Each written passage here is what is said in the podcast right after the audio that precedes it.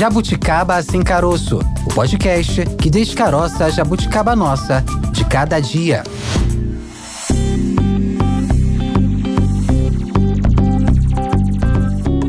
Está no ar mais um episódio do Jabuticaba Sem Caroço, podcast da Sputnik Brasil. Já adianto o seguinte: você que está nos ouvindo, sabe o que pode fazer? Logo assim que a gente apresentar o tema, aproveita, pega o link desse episódio e compartilha com seus familiares, com seus amigos. Quem sabe o tema de hoje do nosso podcast pode virar um tema de conversa aí na sua roda de amigos. Olha, Maurício Bastos, Maurício Bastos. Opa! Já te adianto que o tema de hoje é um tema que gera debate. Você gosta de polêmica? Gosto. Bom, a gente vai falar sobre a regulação de plataformas digitais. Maurício é um cara bastante ativo né, nas redes. Menos do que eu gostaria, confesso. Assim, às vezes eu não tenho paciência, não. É, eu também não sou. Eu, eu sou, sou e não sou, digamos assim. Às vezes eu não sou de postar todo dia, mas eu sempre tô olhando ali, vendo o que o pessoal tá postando. É importante pra gente divulgar divulgar o trabalho, né? Acho que faz parte da, do nosso ofício, né? Sim, ainda mais na nosso... nossa área é, digamos,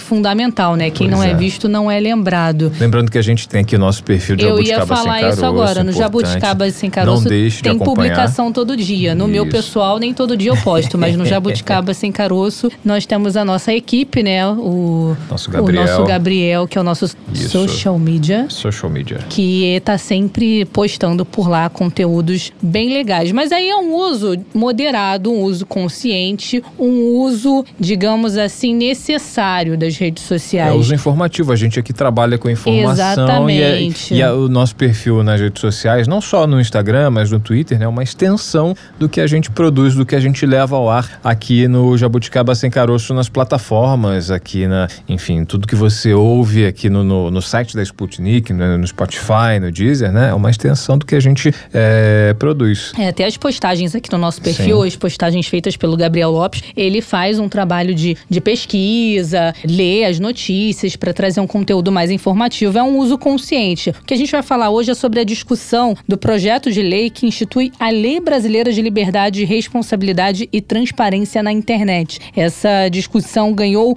mais força entre os brasileiros, né, entre a nossa sociedade, depois da morte da jovem Jéssica Vitória Canedo, de 22 anos, é, que ela que acabou sendo vítima de fake news, né? Ela acabou é, tirando a própria vida depois da publicação de informações falsas sobre ela nas redes sociais. Aí é o que a gente fala do uso não consciente, digamos assim, das plataformas digitais. Ou até consciente, mas com objetivos não muito eh, aprováveis, objetivos reprováveis, que é justamente você acabar, extinguir a reputação, né? acabar com a reputação, você atingir o, a pessoa, né, na sua sua honra, então às vezes é consciente, né? Mas é, realmente não é responsável. Não é responsável. Não, não, não é pensado nas consequências disso e não tem o cuidado que a gente falou aqui, né? Do cuidado de levar uma informação verídica, uma informação de credibilidade, né? Simplesmente a informação pela é. informação não apurar e acabar disseminando informações falsas. Daí a necessidade justamente da regulação, da criação de regras para as plataformas digitais que estão aí mais do que nunca presentes na, nas nossas vidas, né? Quase todo mundo praticamente tem um perfil em uma rede social, é, usa as plataformas aí, os aplicativos para trocar mensagens com a família, com os amigos, com grupos de trabalho, ou seja, é um ambiente no qual a gente está inserido, né? Faz parte do nosso cotidiano, a nossa vida em sociedade se transferiu também para o ambiente digital, para o celular, para o computador. Só lembrando desse caso, né, Thay? É, eu ia falar até isso antes da gente mergulhar é. no tema de fato e trazer os nossos convidados, relembrar para os nossos ouvintes o caso envolvendo a Jéssica Canido. Pois é, essa fake news, né, esse boato é, envolvendo a Jéssica surgiu em dezembro do ano passado, né, depois que alguns perfis de fofoca, é o único termo que a gente pode usar, é, esses perfis publicaram imagens de uma suposta conversa dela com o comediante e influenciador digital Whindersson Nunes. E esses prints que foram publicados sugeriam que os dois tinham um relacionamento. E aí, com o compartilhamento da notícia falsa, essa menina Jéssica passou a receber ameaças e mensagens ofensivas porque, como é uma celebridade, tem fã-clube, tem Sim. gente que não gosta, tem gente que gostaria que ele tivesse se relacionando com a, a primeira namorada famosa dele lá, a cantora a, a Luísa Sonza. Sonza, né? Então existe um grupo que acaba inconformado com essa informação e aí passa a atacar a menina, né? Nem Sim. que ela tivesse de fato um relacionamento, a vida é privada dos dois, Exatamente. né? Exatamente. Aí a própria Jéssica, que até então era uma anônima, né, acabou se manifestando e o Whindersson, que é era outra pessoa alvo dessa fake news, também se posicionou desmentindo esse boato. Os dois fizeram apelos para que os perfis que publicaram essa notícia falsa retirassem essas informações do ar, mas até os familiares também da Jéssica se envolveram, mas nada foi feito. Um dos administradores da página Choquei, uma das maiores do Brasil no segmento de notícias envolvendo celebridades, chegou a fazer um comentário debochando de um texto em que a Jéssica dizia que sofria de depressão. Após a morte dessa jovem, o perfil lamentou o ocorrido e disse, por meio da assessoria jurídica, que não houve qualquer irregularidade na divulgação das informações. O caso acabou provocando uma mobilização de famosos e anônimos pedindo a responsabilização tanto de quem propaga conteúdos falsos, como também das empresas responsáveis pelas redes sociais. O próprio Whindersson Nunes propôs a criação de uma lei com o nome da Jéssica que tivesse como objetivo a regulamentação de perfis nas redes sociais. Ele publicou um vídeo até bastante emocionado e disse que está comprometido aí em acompanhar as investigações desse caso. Pois é, e aí posteriormente isso virou caso de polícia, enfim, foram tomados depoimentos em um outro momento e o responsável pela página Choquei admitiu é, posteriormente ter responsabilidade sobre o caso, admitiu que errou, admitiu que foi um erro publicar essa notícia falsa, né, imagens é, contendo um suposto diálogo entre a jovem e o Whindersson Nunes, mas ficou por aí, o perfil voltou a funcionar, mas focado em, em outro assunto, falando aí de, de reality, show. reality show, de Big Brother Brasil. Agora carnaval. Exatamente, carnaval. E a vida segue e nada aconteceu. Nada aconteceu, pelo menos nesse primeiro momento. Já existe em discussão, né, tá, um projeto de lei das fake news. Esse projeto que tem como objetivo combater a desinformação já vem sendo discutido há algum tempo e está parado nesse momento no Congresso Nacional em função do recesso, mas vai ser retomado agora com o início do ano legislativo. E para saber melhor o que o texto prevê, a gente vai conversar com o primeiro convidado do episódio de hoje. Jogo da Discórdia. Conosco, Samara Castro, diretora de Promoção da Liberdade da Secretaria de Políticas Digitais da Secretaria de Comunicação da Presidência da República, a SECOM. Samara, obrigado por aceitar nosso convite. Seja muito bem-vinda aqui ao Jabuticaba Sem Caroço na Sputnik Brasil. Como vai? Tudo bem? Obrigada, é uma honra, um prazer poder falar com vocês hoje. Samara, a gente está tratando desse projeto de lei que está, nesse momento, aguardando o início do ano legislativo para volta às discussões, o projeto projeto de lei que trata das fake news. É um problema que a gente vive há alguns anos, vem afetando o nosso dia a dia, vem afetando o nosso cotidiano. Esse projeto de lei, o 2630, que ainda não foi a votação no Congresso, o governo federal espera que o texto seja aprovado aí no novo período legislativo e a disseminação de informação é um tema que afeta aí a estabilidade política e econômica não só do Brasil como dos países como um todo aqui no nosso planeta é um problema que vem de cima para baixo, é, ocorre no, no hemisfério norte, na América do Norte, na Europa. A regulamentação das plataformas digitais, Samara, é um problema, enfim, é um problema, na verdade, é uma solução necessária para que se possa avançar para um, um ambiente mais saudável em todos os sentidos? Samara, queria saber de você a tua opinião e você que trata diretamente dessa questão aí na Secretaria de Comunicação do Governo. Sem dúvidas. Esse é um desafio global, o desafio de entender um pouco como as plataformas elas têm afetado o nosso cotidiano, tanto do ponto de vista de cognição, uma vez que nós passamos hoje a maior parte das nossas vidas dentro desse ambiente digital, é, como isso impacta no debate coletivo, porque afinal de contas essas plataformas viraram a nossa esfera esfera pública e de que maneira é, esses conglomerados privados com interesses econômicos baseados ali realmente pensando nas questões de mercado, eles precisam estar a serviço de uma função pública, de uma discussão onde os princípios de liberdade de expressão, de direitos humanos, eles estão contemplados e respeitados. Óbvio que o Brasil tem feito esse debate há um tempo, a gente ainda não aprovou essa regulação, a gente tem uma expectativa que o PL 2630 seja de fato avaliado e eventualmente aprovado com um texto que reflita essas necessidades regulatórias. O que a gente tem visto nos últimos meses, aí acho que talvez até anos, são fenômenos muito tóxicos e muito negativos acontecendo nesse ambiente digital. E isso precisa de alguma maneira que a gente tenha medidas, que a gente tenha políticas públicas, que a gente tenha é, leis que nos calcem, que nos deem subsídios para poder enfrentar e lidar com esse espaço. E quais são as principais barreiras para aprovação do texto, visto que é um tema que de necessária atenção e de medidas a serem tomadas da forma mais rápida possível para poder, de certa forma, combater tudo isso, esse fenômeno que vem acontecendo aí no, no âmbito do, do digital? Eu acho que acho que tem duas barreiras, assim, né, A primeira barreira é realmente a complexidade do tema. É um tema que ah, o mundo inteiro tem discutido e, ao mesmo tempo, você não tem soluções únicas ou soluções simples. Você tem caminhos e ferramentas onde eles constroem um desenho, um desenho, um arranjo institucional que te permite lidar com essas externalidades negativas, resultado dos modelos de negócio das plataformas. Então, acho que o primeiro motivo é realmente a complexidade do assunto assunto em si, do que envolve você pensar em como colocar barreiras e limites, condutas ilícitas e criminosas no ambiente digital. Acho que o segundo complicador é de fato o grau,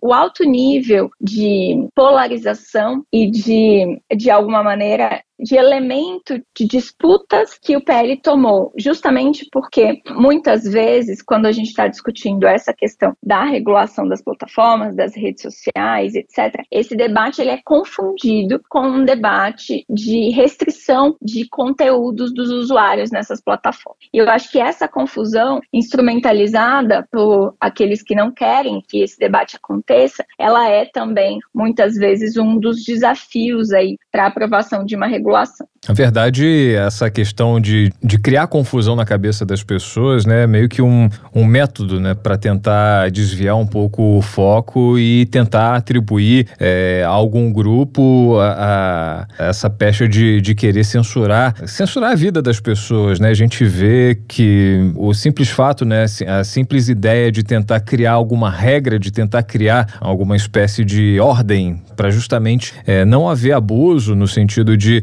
utilizar plataformas é, digitais, não só plataformas digitais, né, mas também em outros ambientes, né? Você criar regras, você está ferindo a liberdade, né? Você está ferindo a liberdade de expressão que é prevista é, pela Constituição, né? Existe alguma método nesse nessas iniciativas de tentar descaracterizar essas iniciativas. Agora eu queria saber de você, Samara, é, sobre as big techs, né? Que seriam aí as, as principais interessadas em nesse não avanço, né? Se atribui a atuação, talvez, dessas grandes empresas de tecnologia que estão instaladas no Brasil e operam aí a maior parte das nossas plataformas, as nossas redes sociais, os aplicativos de conversas, né, que são muito, são amplamente utilizados pela nossa população em todos os aspectos da nossa vida, né, comercial, na nossa vida pessoal, conversas, troca de ideias familiar e de grupos de amigos. Por que eles estão tão é, reticentes em relação a isso e estariam aí por trás desse travamento desse projeto de lei, por ele não ter andado a, eh, tanto quanto se deseja? Bom,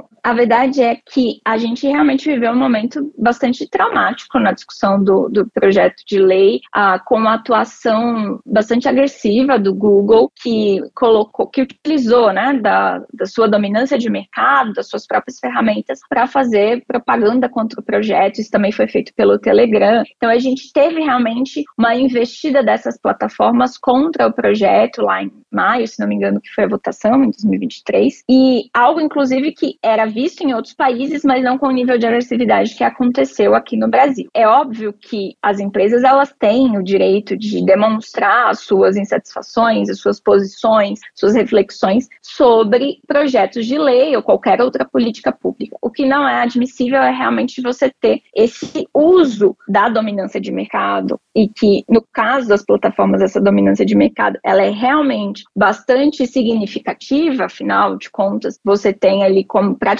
única esfera pública digital possível, ela foi muito problemática. Então nós não esperamos que a discussão a partir de agora se dê nessas mesmas bases. Nós entendemos que tem uma compreensão dessas plataformas da necessidade da gente avançar em um debate racional, em um debate que consiga consolidar uma legislação protetiva dentro do Brasil. E não é diferente, é importante ressaltar, do que elas já estão seguindo em outros países, ou como, por exemplo, na legislação europeia, na legislação do Reino Unido, na legislação australiana, canadense. Então, não é como se a gente estivesse ah, propondo elementos que nunca seriam cogitados por essas plataformas. Muitos dos elementos que estão sendo propostos já estão, inclusive, em vigor e sendo cobrado delas nesses países. Então, realmente, a gente não espera que vá ter esse enfrentamento tão agressivo com uma eventual nova discussão do PL. Ao contrário, a gente espera que a gente possa colaborar e chegar em propostas que sejam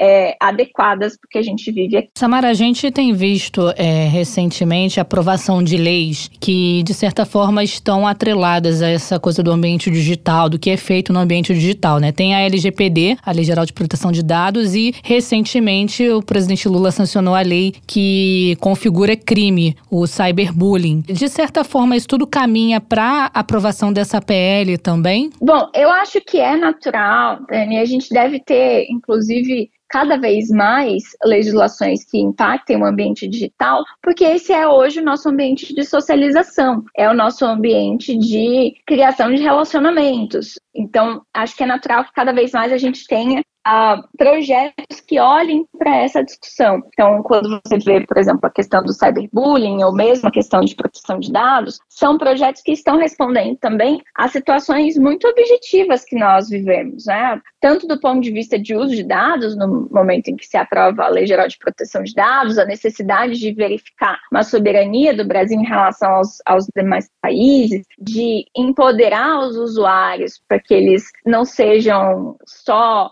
um pedaço né, de mercadoria dentro do ambiente digital e a gente avança com uma lei bastante interessante. No caso do cyberbullying, não é diferente. O que a gente tem visto também são muitos relatos de crianças, de adolescentes com bastante problemas pelo que é vivido dentro do ambiente digital. Então, a, acho que as legislações estão respondendo a esses problemas concretos. O que a gente precisa de fato é ter, e aí, nesse caso, imagino que o 2630, né, o projeto de lei 2630, ele é um projeto mais global, ele é uma lei mais geral que nos dá bases que nos dá diretrizes para a gente poder caminhar em um ambiente digital mais íntegro e mais saudável. Samara, é, é, esse projeto, esse texto nasceu de um, enfim, de uma reunião de ideias de senadores e deputados, né? E ele começou, a discussão começou pelo Senado, né? E avançou da, depois da aprovação do Senado avançou é, para análise na Câmara, onde tá, se encontra paralisado nesse momento, né? Mas muitos criticam, né? E até é natural, né? Quando passa de uma casa para outra, há ajustes no texto, há adendos, a supressão de alguns artigos, de alguns itens, faz parte da evolução, faz parte da discussão. O que mudou, você que acompanha essa questão já há algum tempo, é, do Senado para cá, o que evoluiu e o que,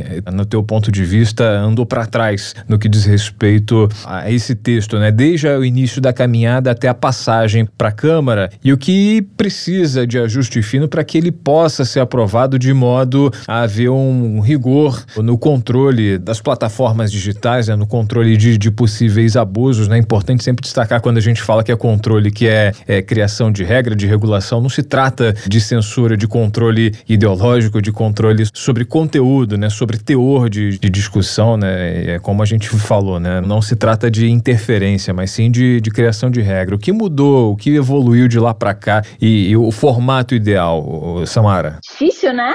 É. três anos aí nesse, nesse termo, quase quatro. Então, é, bastante coisa mudou, inclusive, e é importante ressaltar isso, porque o mercado mudou a forma pela qual a gente se relaciona dentro das plataformas se modificou completamente, o poder dessas plataformas frente aos estados nacionais aumentou exponencialmente. Então, você tem realmente um outro olhar sobre o problema hoje e os desafios, eles infelizmente não diminuíram, eles aumentaram, o que faz com que o projeto de lei também precise ter essa visão mais de conjunto pautado nos problemas que a gente reconhece que existem agora. Então, eu acho que os grandes avanços que o projeto traz, eles estão na ordem de a gente ter uma discussão sobre o dever de cuidado. O que, que seria esse dever de cuidado? É a necessidade da plataforma apresentar mais medidas, mais literalmente cuidado com alguns assuntos específicos que envolvam desde automutilação e suicídio,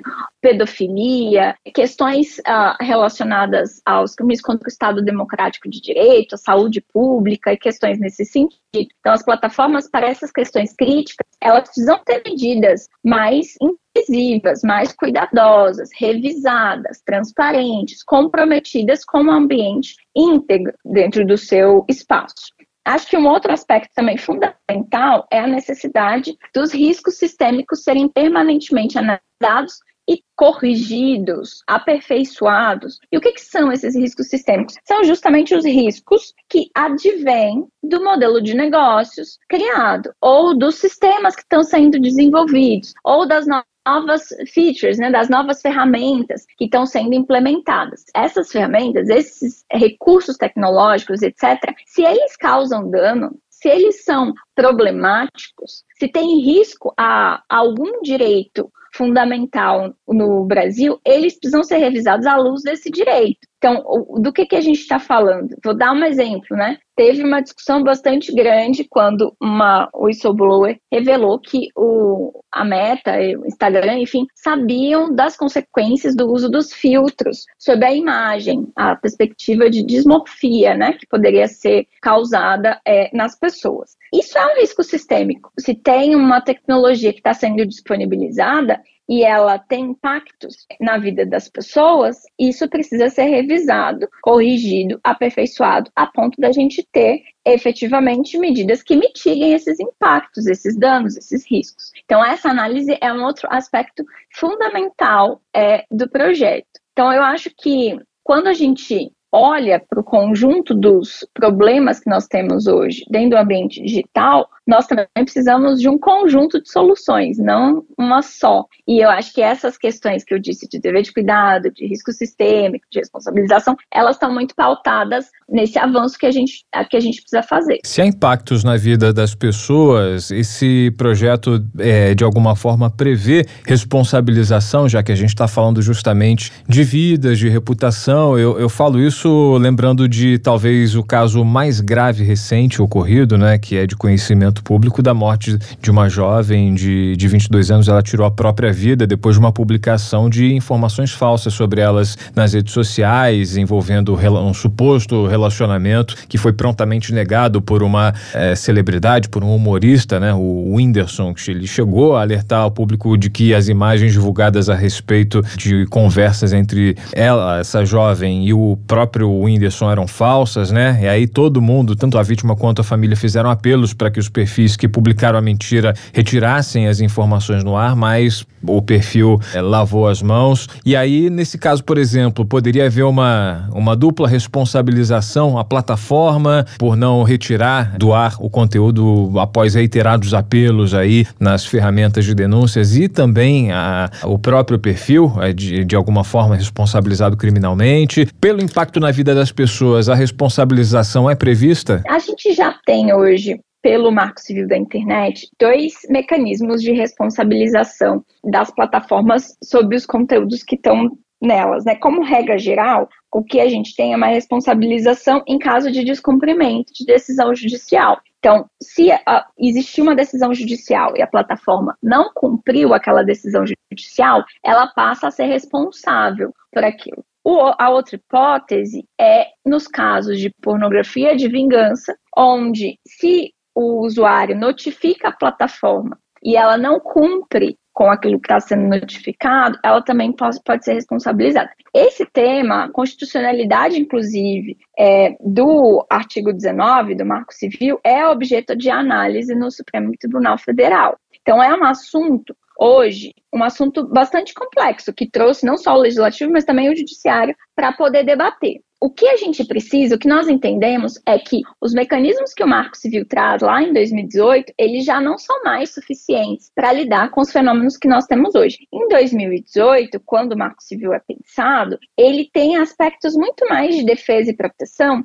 contra ataques contra a honra, indivíduo contra indivíduo, de alguma maneira. Então é muito mais fácil você ter esses dois mecanismos de maneira mais pontual. Agora, o que nós estamos vivenciando aqui, muito além desses ataques, que seriam só, né, não só, mas assim, ataques contra a honra e etc., o que a gente tem muitas vezes são linchamentos virtuais, nós temos a desresponsabilização das plataformas em, com, com, conteúdos ilegais circulando dentro dos seus espaços. Então, tem vários outros fatores de risco que exigem responsabilizações distintas. Temos, é importante dizer, e eu acho que é onde o projeto olha com mais fôlego, a discussão sobre a responsabilidade daquele conteúdo que é impulsionado, que é patrocinado, que é pago, ou seja, que é publicidade, onde a plataforma recebe uma remuneração para apontar aquele conteúdo, aumentar o alcance daquele conteúdo. Então, sobre esse conteúdo, ou seja, quando eu recebo dinheiro, eu fico mais responsável por aquilo, né, que eu estou fazendo. Então, essa lógica também que não é aplicada hoje, que a gente não tem essa perspectiva colocada hoje em nenhum,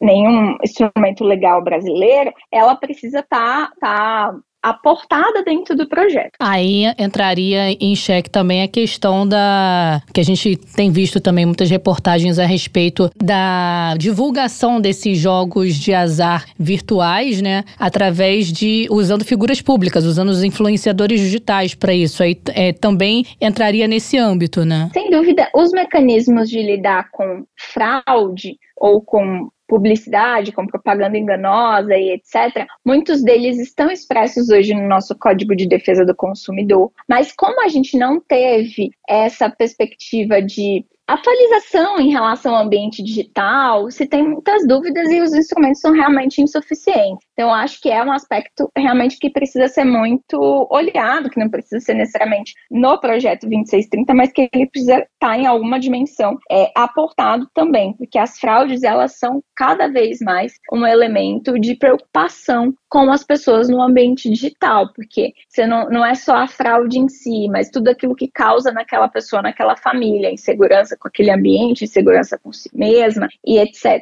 E todos nós estamos sujeitos a sermos vítimas de fraudes, de mecanismos que nos enganam e etc. Até porque o ambiente digital ele propicia essa relação de confiança, mesmo com as pessoas que você não conhece, justamente pelo desenho pelo qual ele é constituído. Então, eu acho que é um tema também bastante importante. Nós estamos conversando com a Samara Castro, diretora de promoção da liberdade da Secretaria de Políticas Digitais da Secretaria de Comunicação da Presidência da República. Samara, enquanto é, o Congresso, enfim, enquanto essa discussão está travada no Congresso, até porque a gente vive aí o período do, do recesso parlamentar, essa discussão está prevista para ser retomada no início do ano legislativo, até diante de toda a repercussão do caso, da importância, da relevância dessa discussão, né? O, o governo, eh, em paralelo, também tem trabalhado nesse sentido de, de travar uma luta séria, né, contra esse, esse problema grave, né? No ano passado, a gente tem o conhecimento de que foi lançada a campanha Brasil contra a fake, articulada e promovida pela SECOM, trazendo aí políticas públicas e ações é, no sentido de tentar minimizar essa questão, alertar o usuário, alertar alertar a população como um todo para fugir das fakes e também não incorrer no, no caso de, enfim, reforçar essa onda que é tão negativa e vem assolando o país aí há tanto tempo. Né? Sem dúvida. E não só, isso não se dá só no legislativo, nós temos hoje processos startados aqui dentro do executivo também, então um deles é o projeto piloto Saúde e Consciência, que olha um pouco ali para a questão da desinformação, das teorias da conspiração sobre vacinas, sobre o, o plano, o, o PNI, sobre as questões de saúde pública. Temos também hoje é, uma consulta que se encerrou agora e vai ser um processo acho que bastante interessante, consulta que visa é, construir mecanismos de olhar para telas e como as crianças e adolescentes utilizam essas telas, ou seja, como a gente está tendo a nossa cognição prejudicada por esse ambiente digital, as crianças e adolescentes mais ainda. Então, como a gente pode ter medidas de mitigação, nós estamos num processo bastante interessante de construção dessas instruções, dessas orientações. Então, acho que é papel de todos nós lutarmos mesmo por um ambiente íntegro é, de, do ponto de vista das informações. Samara Castro, diretora de promoção da liberdade da SECOM, da Secretaria de Políticas Digitais da SECOM, Secretaria de Comunicação da Presidência da República, aqui conosco no Jabuticaba Sem Caroço, podcast da Sputnik Brasil, analisando aí esse projeto de lei é, das fake news, o 2630, e a ideia é que a internet deixe de ser realmente terra de ninguém é, para que haja o cumprimento de regras, para que haja devida responsabilização para um ambiente mais saudável para todos, né? Já que a relação social se transferiu do físico para o virtual, já vem se transferindo há algum tempo. A pandemia acelerou alguns processos, né? E a gente vive nesse ambiente digital. Tudo é feito nessa modalidade, dessa maneira. A conversa que nós estamos tendo nesse momento é se dá no âmbito digital. A Samara está é, tá em Brasília, na sede da Secom. Nós estamos nos estúdios aqui no Rio de Janeiro, conectados pela internet por meio de aplicativos. Então, mais do que necessário haver regras a serem cumpridas por todos que usam, todos que fazem parte desse esse processo. Samara, mais uma vez obrigado aí pela sua participação, pelo teu ponto de vista, pelas explicações aí desse cenário complexo que a gente está vivendo e até uma próxima oportunidade. Obrigada, gente, eu que agradeço, foi um prazer. Tchau, Samara, até a próxima. Tchau, tchau. É válido a gente reforçar aqui para os nossos jabuticabers. Quem quiser acompanhar, já maratonou, já conferiu todos os episódios e o que eu vou fazer até sair o próximo episódio. Você pode nos acompanhar nas redes sociais, interagir conosco por lá. Estamos no Instagram, arroba jabuticaba SC. Você pode conferir o conteúdo dos nossos bastidores, pode repostar o que é publicado por lá e pode interagir conosco também. Bom, Maurício, esse movimento aí de cobrar mais responsabilidade das empresas de tecnologia acontece não só aqui no Brasil, a União Europeia também aprovou no ano passado a Lei de Serviços Digitais, que é considerada uma das mais avançadas em matéria de regulamentação de serviços digitais. Então a gente vai continuar falando sobre o assunto assunto, trazendo mais um convidado aqui no episódio de hoje. Próxima fase.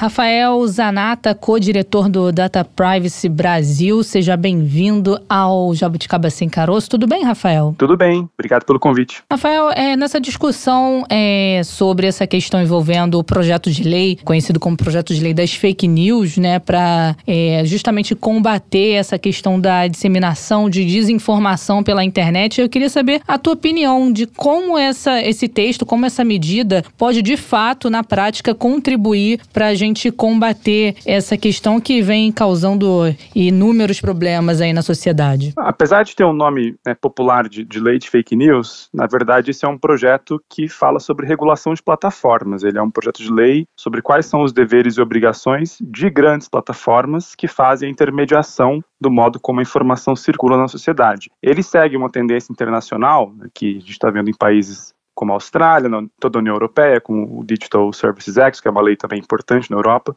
de reconhecer que certos tipos de plataforma, por terem um número muito grande de usuários, por exemplo, no Brasil, a lei fala de mais de 10 milhões de usuários, né? e por ter uma capacidade de viralização de conteúdo muito ágil, um conteúdo pode rapidamente circular e provocar é, modificações de comportamento. Você pode ter, por exemplo, estímulos a apostas online que são ilegais, você pode ter um estímulo a atos antidemocráticos, como aconteceu no 8 de janeiro, você pode ter uma, uma, uma informação sobre dano a crianças e adolescentes, como são esses jogos e campanhas em TikTok sobre amarrar um cinto no pescoço, coisas do tipo. Então ele reconhece que para esse tipo de danosidade, quando você tem uma capacidade de viralização de conteúdo muito rápida e muito forte por essa intermediação que é feita por algoritmos, isso precisa ter um dever de cuidado específico. Né? Então ele reconhece que essas plataformas precisam fazer é, um olhar mais atento para o modo como o conteúdo viraliza, publicar relatórios de transparência né, sobre como é que os sistemas de recomendação de conteúdo funcionam, como é que acontece o perfilamento das pessoas ao usarem as plataformas e instituir um sistema de corregulação. Né? Não é uma regulação estatal direta, né? muito se falou sobre o Ministério da Censura, ou como se houvesse uma intervenção direta do governo. Não é verdade. O que o, o, que o parlamento está propondo é que exista uma estrutura de, de controle onde as próprias empresas possam se organizar e prestar contas perante a sociedade, e pode existir também uma autoridade específica para olhar problemas de viralização é, muito rápida, muito acelerada de conteúdo que provoque dano. E há também, acho que um capítulo é, um regime específico de veiculação de informações em televisão nas eleições ou algo do tipo, também se reconhece que durante eleições as plataformas também precisam estar sensíveis a esse momento muito específico que é o período eleitoral, onde a divulgação de informação ela tem um grau de sensibilidade mais agudo. Muda muito né, a convicção da pessoa sobre quem votar e tem que ter um, um devido processo com relação a isso. Então, fundamentalmente, acho que é um, é um texto bastante moderno e que foca muito em transparência, em devido processo e liberdade dos usuários. Ele é um texto difícil de ser compreendido, por isso que no parlamento muitos deputados, quando tomaram conhecimento pela primeira vez, foram fundamentalmente contra, teve um grande racha entre esquerda e direita com relação ao projeto, mas acho que o deputado Orlando Silva tem feito um trabalho bastante interessante de convencimento dos pares. Né? E agora, um ano depois do 8 de janeiro, acho que o assunto volta muito à tona em razão da, da, discussão sobre desinformação e democracia que está acontecendo no Brasil. Sem dúvida, Rafael. É, muitos parlamentares, inclusive, na discussão a respeito desse projeto, é, acreditam que o foco está exclusivamente no compartilhamento de informações é, consideradas duvidosas, as chamadas fake news, quando esse projeto é até um pouco mais abrangente e trata da regulação de plataformas como um todo. Eu queria saber de você, Rafael, em relação às big techs, né? A, as empresas internacionais responsáveis pela gestão dessas plataformas. Se a gente está aqui é, debatendo o estabelecimento de regras para um funcionamento mais adequado, para um, um funcionamento mais correto, próximo, a, enfim, do cumprimento da lei, por que, na tua opinião, essa, essas big techs, essas grandes empresas estão oferecendo alguma resistência, já que tudo visa, tem como objetivo principal principal, a não execução de crimes, como a gente tem visto uh, recentemente. A gente teve esse caso da morte da jovem Jéssica Vitória depois da publicação de informações falsas. Parece um pouco contraditório, né? as empresas não fazerem questão da transparência, não fazerem questão de um trabalho limpo, né, nas redes, abrindo aí espaço para o cometimento de crimes. Por que as big techs, na tua avaliação, no teu ponto de vista aí como especialista e diretor do da Privacy, elas não estão sintonizadas sintonizadas com essa proposta? Olha, acho que fundamentalmente por dois motivos. O primeiro é a estrutura de custo, né, porque você fazer moderação de conteúdo bem feita e você fazer sistemas de transparência e accountability sobre algoritmos de recomendação, como que propõe o projeto, é algo custoso. Né, isso mexe com estruturas internas de empresas como o TikTok, como o Twitter, o X, né, agora, como o Google né, e Meta e várias outras. Isso mexe internamente, isso gera uma estrutura de custos para essas empresas e mexe a própria estrutura de operação interna com a qual elas não querem lidar desse, dessa forma. Elas querem reduzir esses custos e operar da forma mais leve possível, digamos assim. A segundo motivo, acho que isso mexe com uma ideologia profunda da década de 90, do, da época de surgimento e fomento dessas empresas de tecnologia da informação, que elas seriam um tipo de empresa especial, um tipo de empresa à parte, né? Essa é uma ideologia que surge muito fortemente na, na, na, política industrial do governo Bill Clinton e que no Brasil, na década de 2000, também é adotada. Inclusive, no Marco Civil da Internet se fala de um regime específico de responsabilidade civil para empresas de aplicação de internet, ou seja, elas estariam quase que num campo de exceção, de não regulação, não teriam responsabilidade civil né, pelo que é feito pelas pessoas, pelos usuários. E o PR da o PR 2630 ele modifica isso, né, porque ele, ele vai dizer, olha, na verdade não, na verdade essas empresas têm um poder tão grande que elas têm uma prestação de contas a mais, elas têm que ter deveres a mais, elas têm um poder tão grande de mediação que elas precisam ser olhadas quase como uma empresa de energia nuclear, sabe? Ela tem uma toxicidade, ela tem um potencial de causar danos muito grande. E isso mexe né, com uma narrativa que é dominante nos últimos 20 anos, de que as empresas de internet devem ser menos reguladas possível para que possa florescer a inovação e a disseminação de conteúdo é, na sociedade da informação. Então é um conflito profundamente ideológico também com relação a essa pedra fundante do discurso sobre empresas de tecnologia. Toda essa discussão sobre a regulamentação das plataformas aqui no Brasil, há uma inspiração, digamos assim, a uma lei que foi já aprovada no ano passado na União Europeia. Dá para a gente considerar o que foi aprovado por lá como um case de sucesso? Sim, acho que inclusive nós fazemos parte de muitas redes né, de, de organizações civis né, parceiros que, que, também trabalham com direitos digitais na Europa, como a EDRI, como a Privacy International, muitas outras ONGs com quem nós dialogamos diretamente. E o que eles sempre me, me relataram é que é, o processo de lobby na aprovação do Digital Services Act, que é a, lei dos serviços digitais, né, que é a lei que você mencionou, ela foi objeto de muita campanha, muito lobby das empresas contra a legislação, mais do que a própria próprio regulamento de proteção de dados pessoais, que foi um processo muito difícil de votação em 2016, e eles consideraram uma vitória muito grande né, da Comissão Europeia e, do, e da estrutura de parlamento na aprovação dessa legislação. Então, em termos políticos, sim, uma vitória grande, porque o processo de votação foi muito difícil e houve investimento muito grande de empresas para para enviar e contratar lobistas para tentar desarmar a legislação. Mesma coisa acontecendo no Brasil, muito parecido o processo do 2630 com relação a esse processo de lobby do Digital Services Act. Né? A gente viu também ano passado uma campanha muito poderosa de investimentos de empresas de tecnologia contratando os melhores escritórios de, de relações governamentais, as melhores campanhas de publicidade, maiores campanhas em termos de gastos, né? colocando inclusive campanhas é, impressas em jornais, campanhas nos próprios sites das empresas, né? campanhas também em YouTube. Então, o processo de investimento deles no, no pico, que foi em, em abril, né, do ano passado foi muito grande para tentar conter a legislação. Mas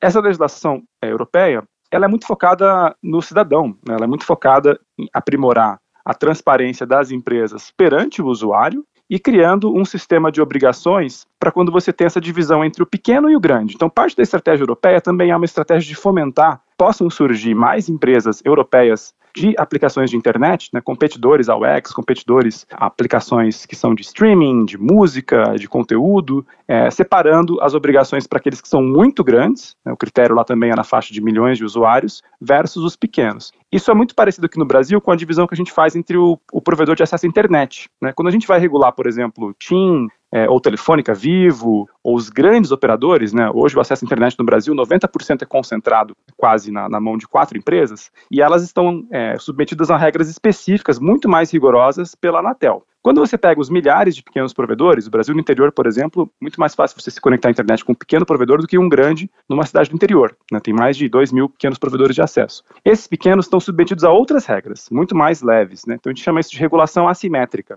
É a mesma lógica é aplicada para as aplicações de internet, para as plataformas. Não é que todas as plataformas de internet, se você constitui uma empresa nascente, uma startup brasileira, ela vai ter esse grau de cumprimento com as regras do 2630. Não, isso aqui vai se aplicar só para os peixes grandes, digamos assim. E isso serve também como uma estratégia de fomento para uma economia digital no território. Os europeus querem muito isso. Né? Então, é uma lei também que combina essa vocação de proteção do cidadão, mas também um fomento ao mercado interno, ao surgimento de empresas europeias que vão concorrer com essas grandes. Então tem esse duplo fim, né, a legislação tanto lá quanto a daqui também. Rafael, a gente tem acompanhado né, em relação a essas plataformas, especialmente as chamadas redes sociais, né, que em muitas há uma, uma política de pelo menos demonstrar uma suposta transparência em relação a essa questão de recebimento de denúncias por fraudes, ataques de xenofobia, de racismo, de homofobia. A gente tem um conteúdo inadequado que aparece na nossa timeline e a gente tem a oportunidade de reportar para essa plataforma que trata-se de um conteúdo que não deveria estar ali e que deve ser retirado do ar. E aí a gente recebe uma resposta positiva ou não, e aí entra entra o questionamento, né? Se, como é feita essa análise? Porque muitas vezes a gente encontra um discurso explícito de ódio, né? Um, uma afronta às leis nacionais e o, aquela publicação muitas vezes continua no ar, apesar de denúncias seguidas, de uma série de apelos e, por outro lado, casos de conteúdos que não chegam a ser inofensivos e após uma denúncia por uma divergência, uma insatisfação, esse conteúdo acaba caindo, saindo do ar, né? E a gente tem, por exemplo, a rede social X, né? O antigo Twitter, que foi é, negociado, foi vendido, agora está sob o controle do Elon Musk, o mega empresário é, que tem, enfim, é, as mãos em outros negócios aí globais, internacionais. A gente observou um, um certo afrouxamento em relação a essa política de controle de conteúdo, sob justamente esse argumento, essa justificativa de proporcionar liberdade de expressão, maior liberdade de expressão para o usuário, para o assinante, né, para quem detém uma conta nessa rede social. A gente, como é que as leis dos países podem fazer esse controle, exercer esse controle, essa, esse projeto de lei, ele prevê uma espécie de isonomia, de igualdade de regras para todas as redes sociais, todas têm que seguir uma determinada regra e queria saber a tua avaliação em relação a, a esse movimento justamente contrário, né? A gente está observando algumas redes tentando de alguma forma dar um pouco mais de transparência, um pouco mais de, de justiça a essa questão e vem o X no sentido contrário. Né? A legislação, ela, ela, como eu disse, né, ela é uma regulação assimétrica que vai focalizar nesse grande provedor de aplicação de internet no Brasil, que, no caso da legislação, o modelo atual prevê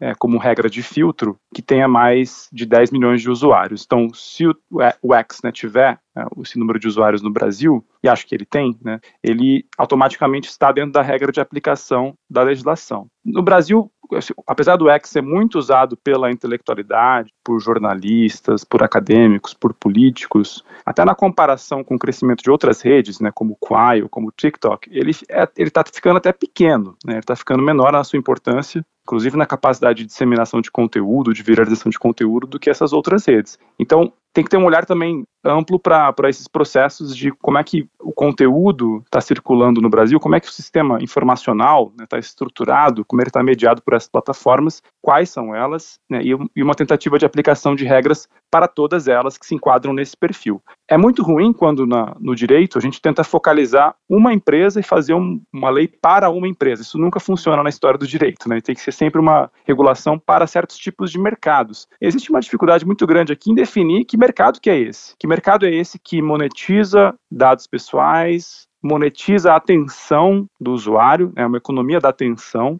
revende a atenção desse usuário e ganha recurso, ganha dinheiro né, com essa acoplação, né, com esses mercados de publicidade, a partir da capacidade de retenção de atenção e viralização de conteúdo. Hoje, no campo acadêmico, no campo científico e no campo político, existe uma grande corrida, né, uma corrida no sentido positivo, de tentar definir melhor essa estrutura desse mercado plataformizado de economia da atenção e focalizar as regras e obrigações que são necessárias a eles.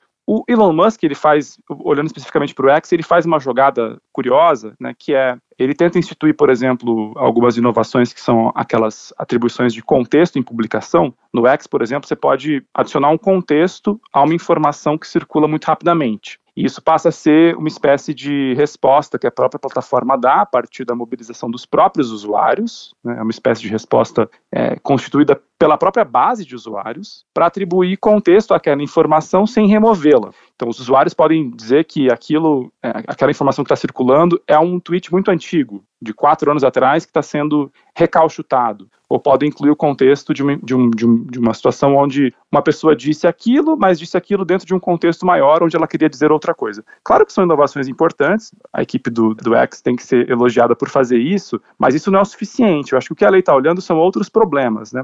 A lei está tentando olhar para um problema de diligência e dever de cuidado quando você tem uma grande capacidade de circulação de informação com uma grande capacidade de dano. A gente está falando ali de problemas que envolvem lesão e crimes contra crianças e adolescentes. Por exemplo, suponha o caso de você disseminar no, no X um novo aplicativo para gerar é, imagens de adolescentes nuas, crianças nuas em escolas, como aconteceu no Rio de Janeiro, certo? Então, se isso vai como pólvora, se isso circula como pólvora numa rede como Quai, ou no Discord, ou no, no X, o dano é muito grande. Está falando de uma capacidade de dano que pode afetar milhões de crianças e adolescentes em várias escolas no Brasil, porque adolescentes vão baixar aquele aplicativo, vão gerar as informações de, a, de nudez, que é imprópria, é ilícita, isso poderia ser contido, poderia ser filtrado pela plataforma. Ou se você tiver uma disseminação de uma informação envolvendo um contexto de guerra, conflito, sei lá, Ucrânia versus Rússia ou Hamas né, e os sionistas de Israel, onde você tem uma disseminação de informação que está provocando, por exemplo,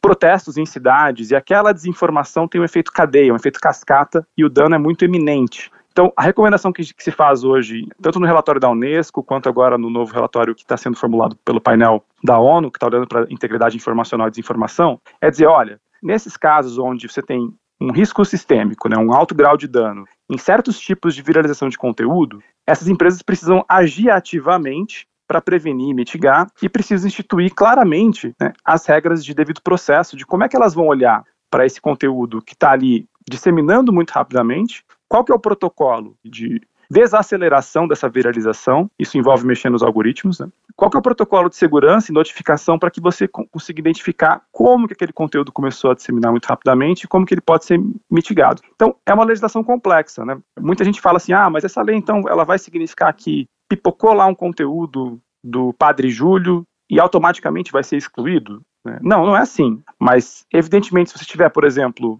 uma campanha de desinformação orquestrada contra o Padre Júlio, que está sendo alvo agora de uma grande campanha nas redes sociais em razão do trabalho que ele faz na, em São Paulo, na Cracolândia. E você tem ali uma ligação né, entre disseminação de vídeos com um discurso de ódio contra o Padre Júlio e de repente começa a ter pessoas passando de carro jogando garrafas de vidro em cima dele, o, o, o nexo né, causal ali entre a viralização do conteúdo e o dano físico provocado a ele é, é iminente. Então, nesse caso, tem que ter um protocolo de segurança instituído para lidar com a situação. É isso, fundamentalmente, o, o, projeto institui. E acho que vai ser um desafio muito grande olhar para essas empresas que estão meio fora do radar, sabe? Especialmente Quai Discord e outras que não aparecem tanto no foco da mídia. É, fala-se muito hoje de YouTube, Google, né? fala muito de Instagram, que é da Meta, fala-se muito da X, mas existe uma cadeia, né, um ecossistema de informação aí sendo populado por outras aplicações de internet que não tem representação do Brasil, não tem diálogo com o poder público. Então vai ser um desafio de jurisdição muito grande, uma vez que a lei seja aprovada, fazer com que ela seja cumprida. Né? Aí vai ser o desafio de cumprimento do 2630, caso ele seja aprovado. Isso vai exigir bastante cooperação internacional. Por isso que a, a discussão brasileira ela tem um nexo entre o local e o global. Ao, ao, ao, mesmo tempo que você tem essa harmonização de leis internacionais focadas em integridade informacional ou regulação de plataformas, é, vai ser preciso construir nos próximos anos protocolos de cooperação entre países que possuem essas legislações para poder identificar os autores dos ilícitos ou os responsáveis das empresas em diferentes territórios por efetivo cumprimento. Então, por exemplo, é, teve uma empresa que ganhou muita notoriedade ano passado, que era uma, uma empresa com o nome Cool, né, da, da, Índia, né, que surgiu como um, um concorrente da X é, para publicações de textos curtos e, e, e redes sociais. É, se tivesse um problema envolvendo essa empresa né, no futuro, você precisaria de um regime de cooperação com o governo indiano para adotar medidas né, de cumprimento do que se exige pelo 2630. Se eventualmente tivesse um descumprimento reiterado das decisões da justiça brasileira né, com relação ao descumprimento da lei, você precisaria de um protocolo internacional de apoio entre o governo indiano e o brasileiro. Então, isso vai gerar um desafio gigante de cooperações entre países para cumprimentos de legislações do mesmo porte. É, isso está no radar, acho que do governo brasileiro, colocar essa pauta em discussão no G20, colocar isso como uma pauta principal né, desse ano, né, como instituir uma governança global mais compartilhada e com interoperabilidade de leis com relação à integridade informacional, que eu acho que vai ser o que o governo Lula vai, vai colocar constantemente na, na conversa. Então vai ser interessante observar como que o 2630 não vai ser só uma discussão nacional, mas ele passa a repercutir internacionalmente e especialmente nesse regime de cooperação entre países com leis semelhantes. Rafael, muito se fala em uma solução que aparentemente pode ser até simplista, né? Que é a identificação do usuário na rede, né? É, a identificação do usuário por meio de um documento. É, muito se fala em atrelar cada perfil a um CPF. Por mais que, é, vamos imaginar, eu tenho cinco perfis aí em, em uma rede social, é um para tratar de questões profissionais, enfim, uma vitrine do meu trabalho, apresentar meu portfólio, outro para um perfil para família, outro é o perfil que eu administro do meu filho pequeno, uma espécie de álbum de fotografias para família, enfim, a identificação por meio de um documento, muito se fala no CPF, que é um, é um número que a, a tendência é que se universalize como uma identificação única para as pessoas aqui no Brasil. Atrelar perfis a um cadastro único de identificação, muita gente aponta como uma solução. Pode ser uma solução ou é algo é, considerado muito simplista para tentar solucionar um problema? É um passo primeiro a ser dado? É muito simplista. É, e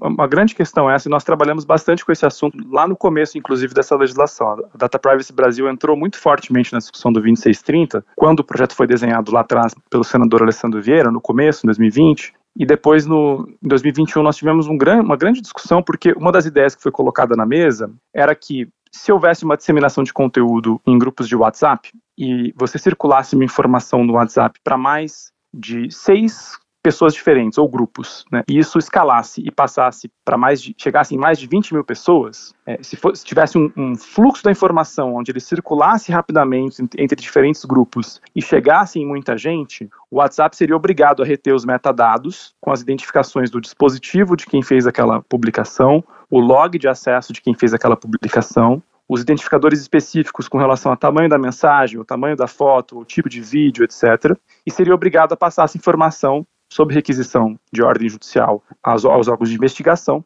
é, como uma estratégia de tentativa de contenção dessa, dessa desinformação. Nós publicamos muitos textos contra isso e tivemos um diálogo muito grande com o deputado Orlando Silva, que foi relator depois, junto com outras entidades civis, né, que fazem parte da Coalizão Direitos na Rede, que é uma entidade que nós fazemos parte, é um, é um coletivo né, de entidades civis e de pesquisa no Brasil, mostrando que era uma ideia muito ruim, muito ruim mesmo, especialmente para a prática jornalística, né, porque você poderia ter um grande catálogo de metadados de jornalistas né, que produzem informação e disseminam por WhatsApp ou outras redes, é, que no ambiente repressivo, autoritário, né, como nós vivemos no Brasil, é um super tiro no pé. É um tiro no pé gigantesco, porque você cria uma malha, uma infraestrutura de retenção de informações pessoais daquele que é o emissor de um conteúdo de alta repercussão, com a possibilidade de reidentificação pessoal. E o uso de metadados é muito perigoso, porque às vezes a gente fala bastante do CPF, né, por ser um identificador civil comum no Brasil, né, que é mantido pela Receita Federal. Mas o CPF, é, se você compara com outras técnicas que existem hoje na computação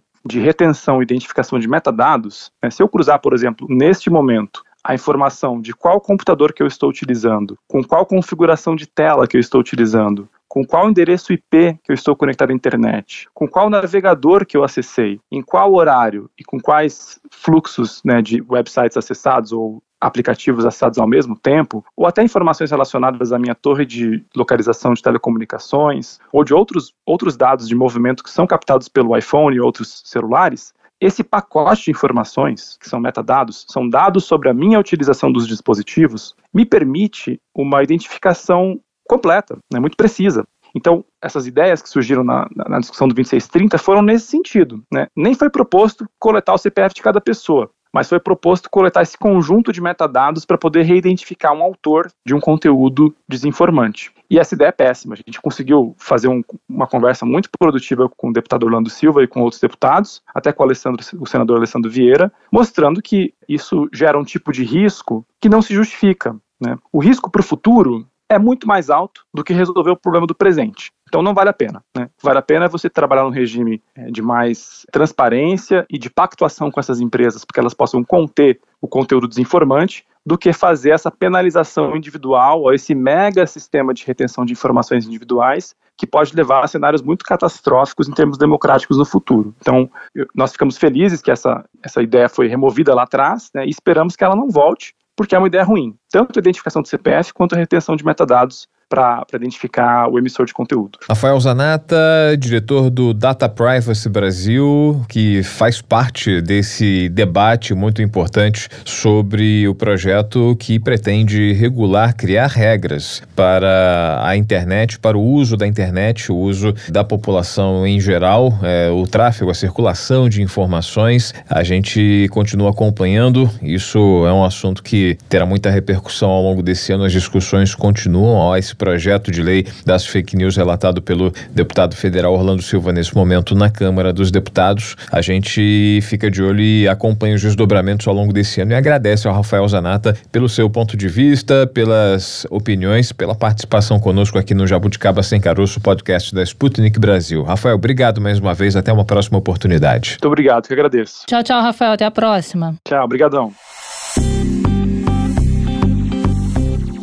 É, para você ver como o assunto é extenso, né? A gente acabou se prolongando um pouco falando sobre essa questão, sobre esse o debate. Assunto rende. O assunto rende. Vamos seguir acompanhando essa discussão é, sobre a lei, conhecida como Lei das Fake News. E numa próxima oportunidade, quem sabe, a gente traz uma, um outro ângulo desse assunto aqui no Jabuticaba Sem Caroço, porque o episódio de hoje, Maurício, está chegando ao fim. Está Acabou o nosso tempo. Ao fim, a gente volta na semana que vem falando de carnaval. Carnaval. Entrando no clima do carnaval, teremos uma semana praticamente dedicada aí a temas relacionados a essa festa, a folia. Então aguardem a próxima semana com as nossas pautas especiais. Semana que vem, então, tem Jabuticaba com confete para você que curte o nosso podcast aqui nos ambientes digitais da Sputnik Brasil, no site também nas plataformas de áudio. Não percam. É válido a gente reforçar aqui para os nossos jabuticabers. Quem quiser acompanhar, já maratonou, já conferiu todos os episódios e o que eu vou fazer até sair o próximo episódio. Você pode nos acompanhar nas redes sociais, interagir conosco por lá. Estamos no Instagram,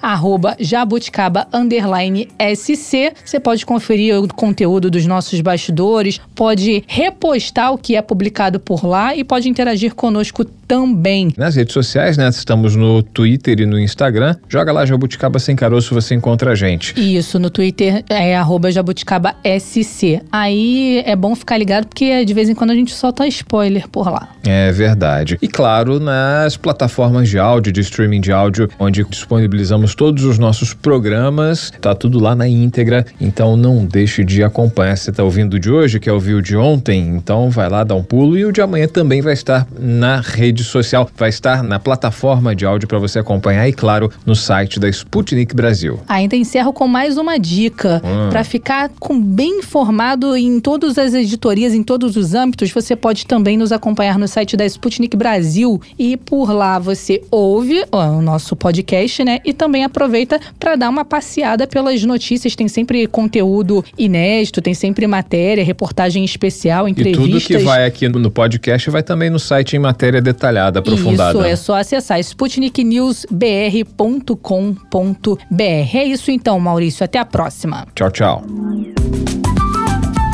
Jabuticaba Sem Caroço, o podcast que descaroça a jabuticaba nossa de cada dia.